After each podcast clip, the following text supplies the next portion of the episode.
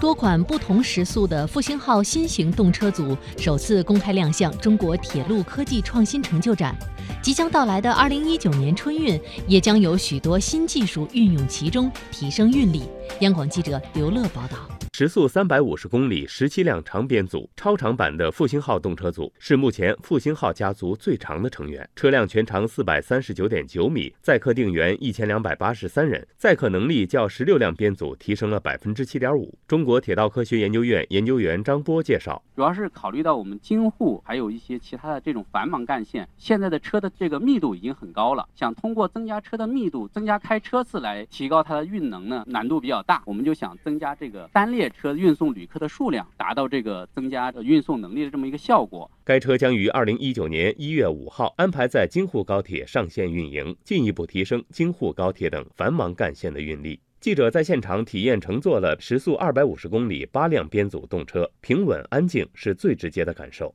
研究员张波介绍了这款新车的特点。呃，CR 三百的时速二百五十公里复兴号动车组呢，在自主统行、互联互动方面。呃，也是继承了原来三百五十公里复兴号的一些既有的成果，应该进行了进一步的深化。应该说，车内的舒适性比原来的会更高，然后它的这个阻力啊、能耗啊、呃轻量化方面也在原来的基础上有所提升。